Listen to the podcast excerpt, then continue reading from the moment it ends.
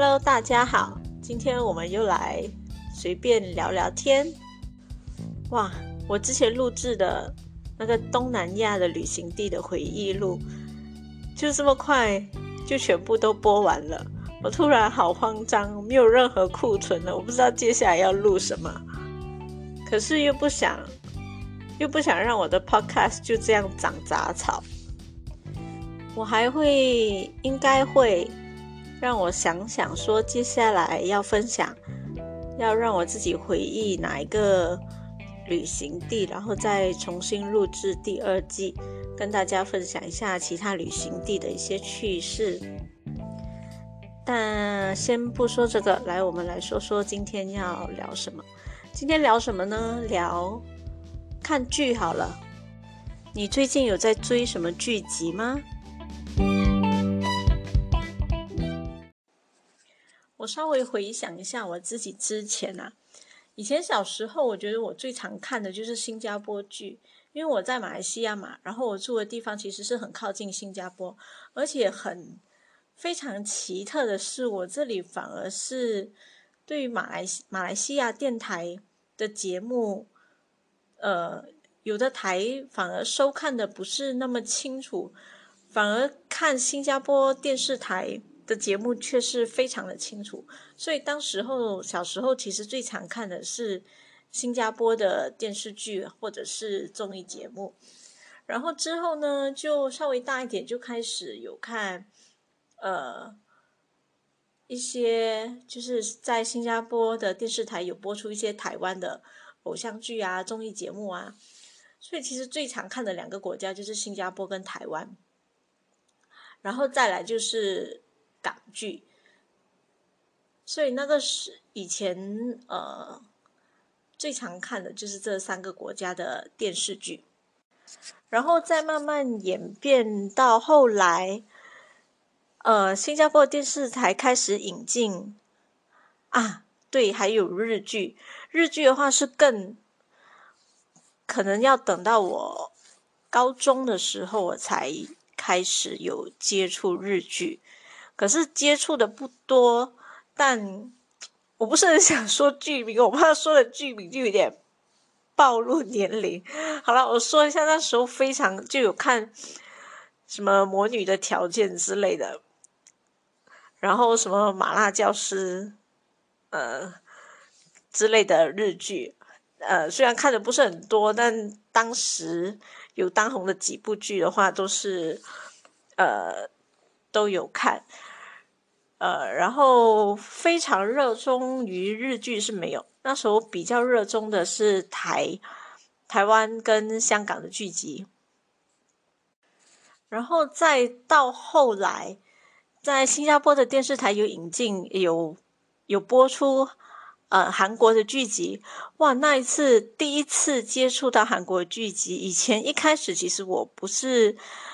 不是太喜欢看韩剧，嗯，怎么说呢？就是一方面，因为一开始引进它的是以配音的方式，然后配音的话，当时候配音它其实你听那个配音，你会发觉，诶，有的是台湾配音，然后有的是在大陆配音，然后基本上大陆配音那时候我是完全是接受不了，而且。当时我也是完全接受不了那个大陆剧，因为那个口音我自己听的非常的嗯不习惯，所以那个时候呢，看韩剧我也是有挑选一些的，就是看配音是哪里的，然后就是呃，而且那时候一开始的韩剧不是常常有三宝嘛，什么。癌症啊，车祸、失忆这些，可是看久了你就会 有点 有点麻木，所以其实刚开始对于韩剧的话是并没有非常热衷，然后一直演变到现在，其实到目前为止呢，我看最多的剧集啊，以比例上来说，我看最多的是大陆剧和韩剧，基本上新加坡的。电视剧我我算是大概是已经放弃了，因为我现在在家基本上不已经不怎么开开电视看电视节目，主要我都是通过呃网上来看剧，所以网上最容易，我自己觉得最常接触到就是大陆剧跟韩剧，然后日剧的话真的是很少很少，极少，然后台湾的剧集我也是慢慢的，可能因为对。一些新人演员可能也不熟悉，还是怎样？总之，我慢慢对台湾的剧也是，呃，没怎么看了。然后港剧的话，更是因为好多香港艺人好像都跑去大陆拍剧了，呃，然后 要看那个剧集吧。如果那个 TVB 的电视剧可能有有一些以前的，比如林峰啊，还是什么出演啊。以前我自己相对比较熟悉的香港演员有出演的话，我才会看。那你们又是怎么选择要看什么剧的呢？嗯，你们现在大多数看的又是哪一个国家的剧集？我其实会这么说，是因为最近我就呃蛮热衷的看看一部剧嘛，然后我就是有时候会去微博看评论，然后我就突然间看到，诶，有有一个评论，我就有点好奇，他就问说。哎，这部剧的收视率怎么样？好看吗？然后我就看这，看到这样子的评论，我就我就突然间在想，哎，我自己是怎么选择？在这么多剧集，我是怎么选择？哎，我要看哪一部剧？我要打开哪一部剧来看？你又是怎么选择的呢？我来跟大家分享一下我自己是怎么选择要打开哪一部电视剧来看好了。首先，基本上我一定不会根据收视率来决定那部电视剧的收视率来决定要不要打开那部剧来看。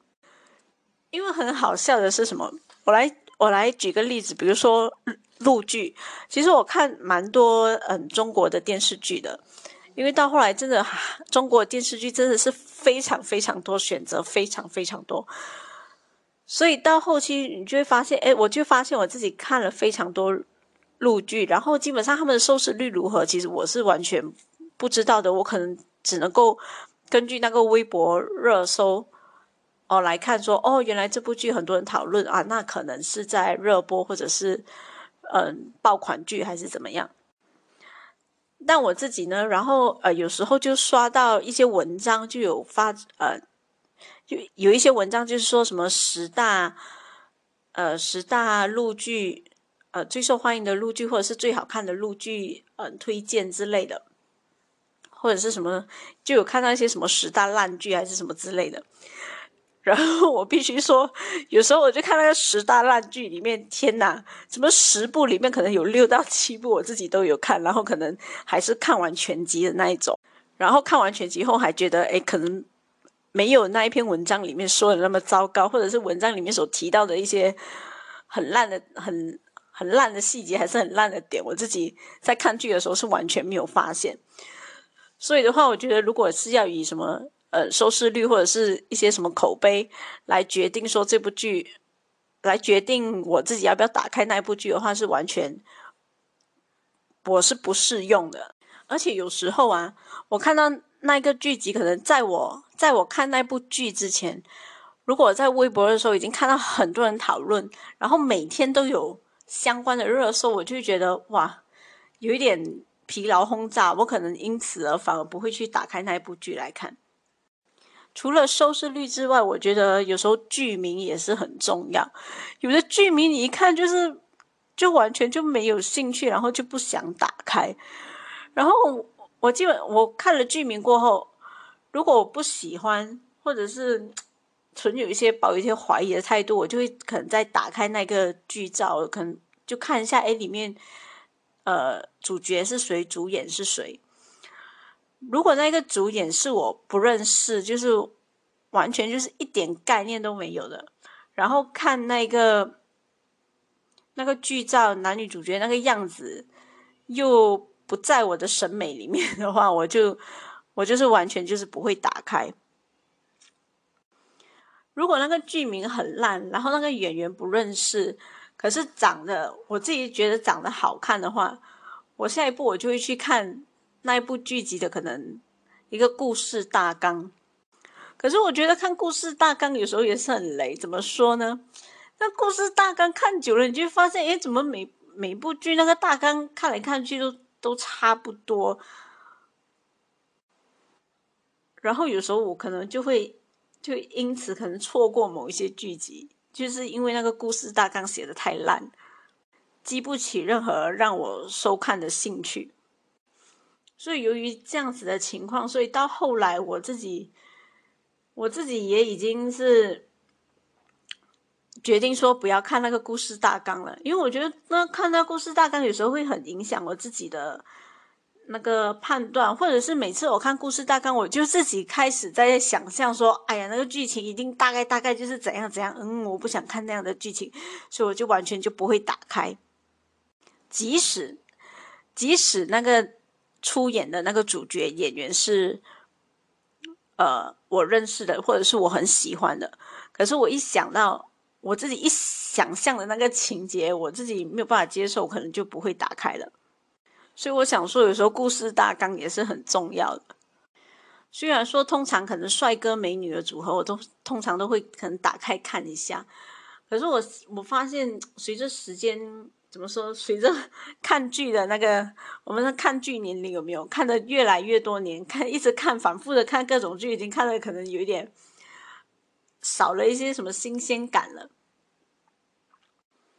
所以的话，如果打开剧集，可能前面。实在是第一集可能前十五分钟没有办法，没有办法吸引我，或者是没有办法让我有非常想接下去看的冲动，我可能很大概率就会因此就弃剧了，就放弃，就不要再追。是我自己有问题吗？还是大家也是也是这样子？然后我觉得看剧这种东西，有时候也是，嗯。有时候说，虽然说现在我不看某部某一部剧，我可能觉得，嗯，完全接受不了，演员又不熟悉，故事大纲看了又不喜欢。可是，呃，可能在其他的剧集里，哎，我看到某一个演员，哎，我很喜欢，我喜欢上了那个演员，我已经能够接受他的样子出现在剧集里，我就会去补回他之前拍过的剧。你们也会做补剧这件事情吗？虽然说可能在其他剧集里面，他的他的角色或者什么可能并呃并没有比他在另一部剧里面的角色更让我心动。可是由于我已经看已经能够接受他的样子，看惯了他的脸，所以我就能够接受之前可能已经放弃的一些一些电视剧。刚才因为说到嘛，现在呃，我自己看比较多的是大陆剧跟韩剧，呃，因为大陆剧我觉得可能多到已经有一点泛滥了。就一开始的时候，其实我不看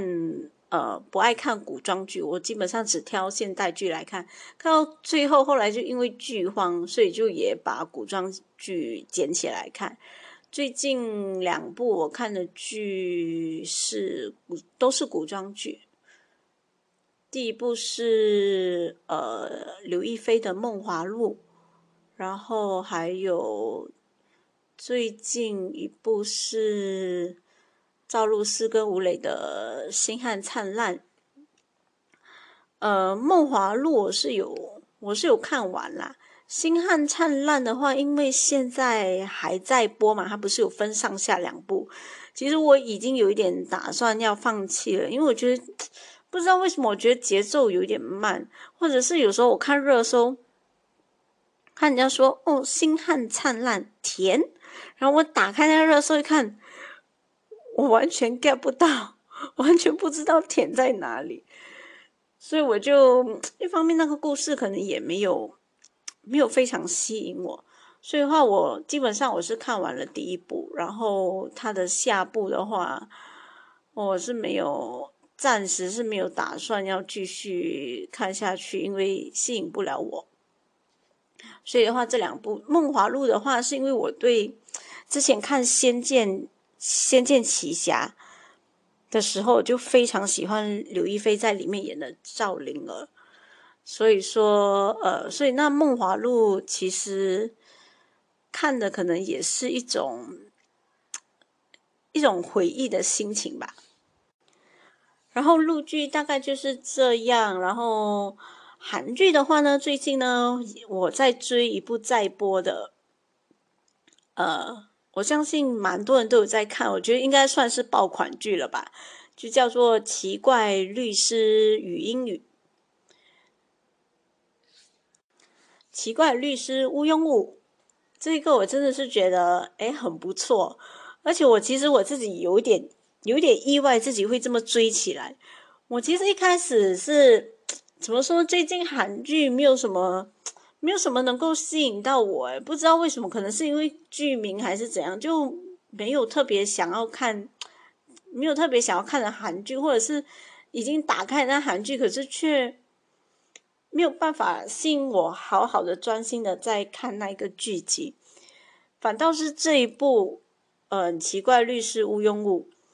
我真的觉得还蛮不错的，我自己就真的是追起来了。我自己本来是不太看，除了以以前在念书的时候蛮喜欢看港港剧的，不管是警察类的还是律师类的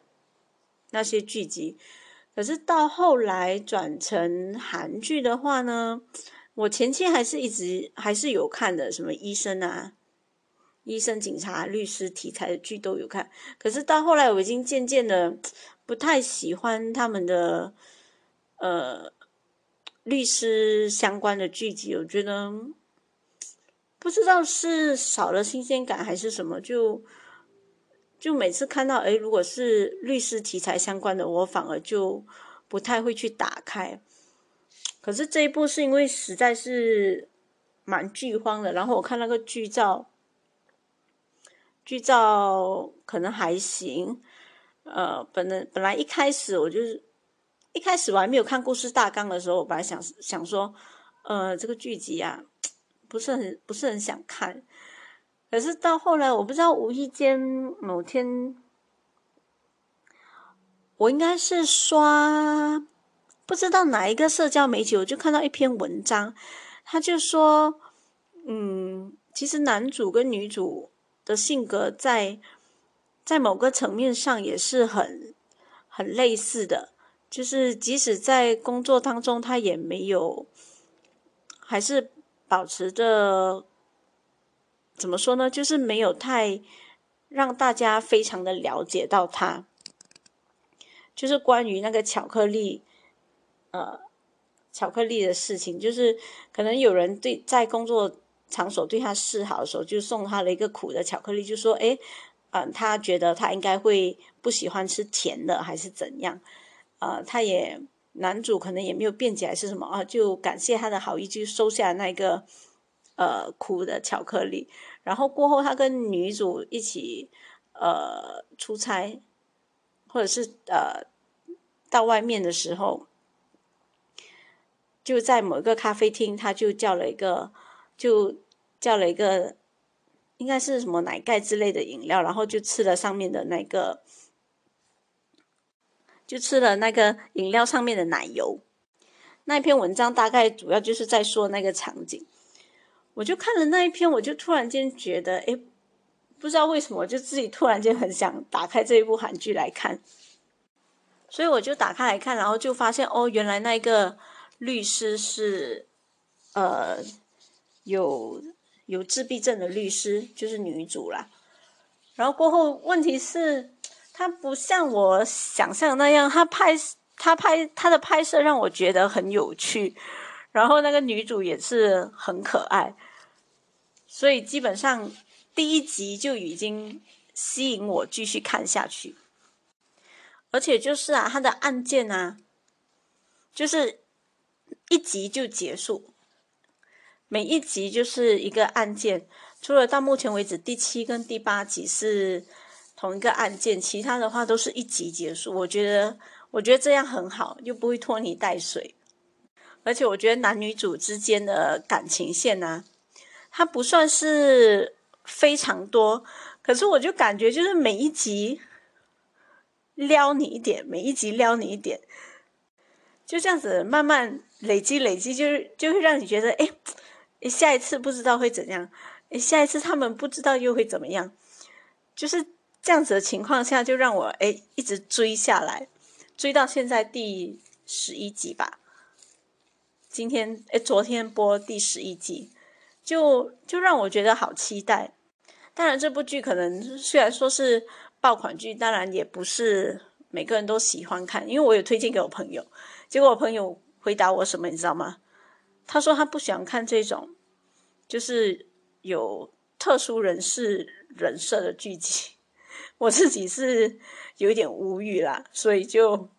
啊，我也没有多说什么。总之就是我推荐了，你要不要看那是你的事情。我就是分享一下我自己看了，我觉得很不错。就是难得最近有一部剧，就是可以完全在我看剧的时候是吸引我的注意力的，就是完全也不会去想要划手机，就自己想要诶那那一个小时就安安静静看完那一集的剧集。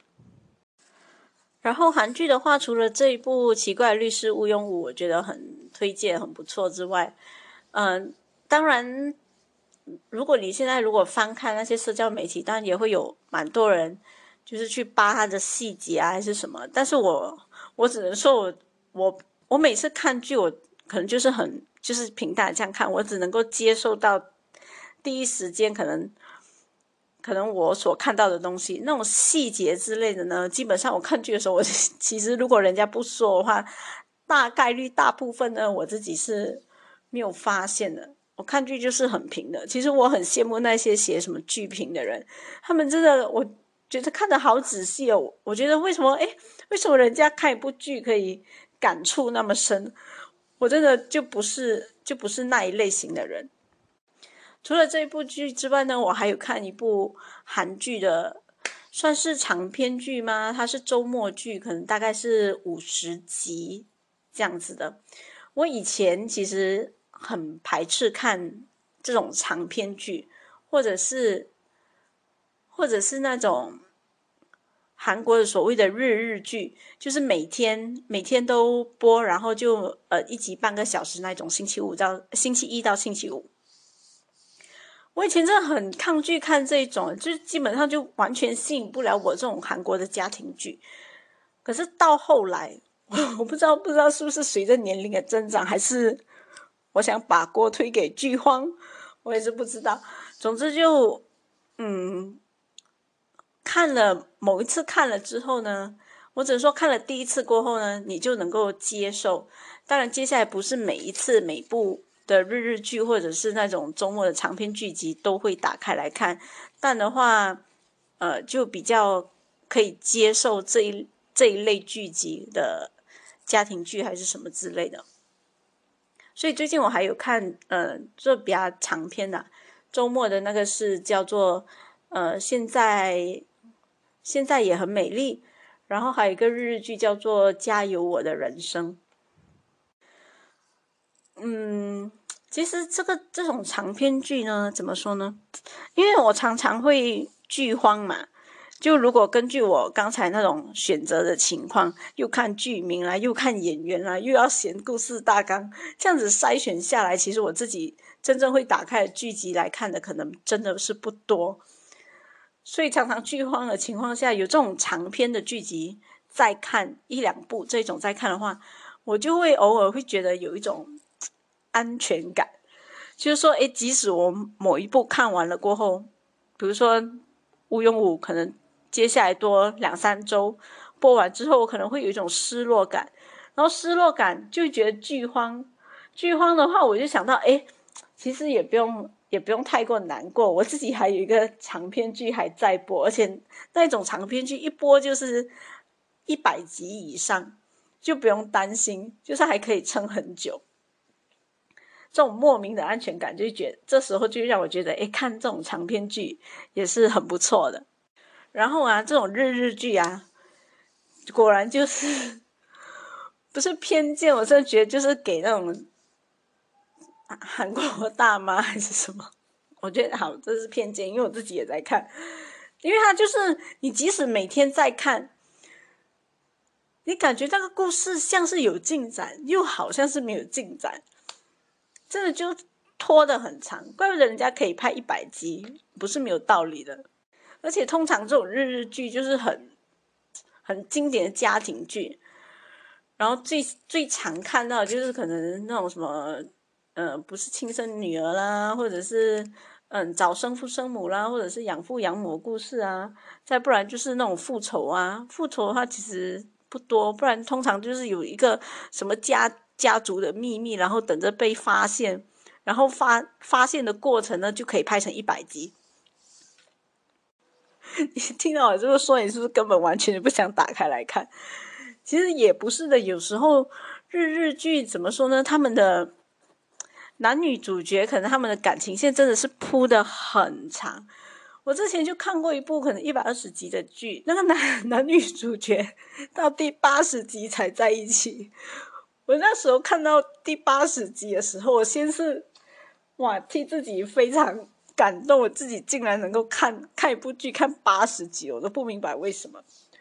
然后，然后已经看到八十集，然后男女主角才在一起，我也是很佩服自己的耐心。但就是后来也已经是习惯了那日日剧的模式，差不多就是这样子，它就是就是拖的那么长。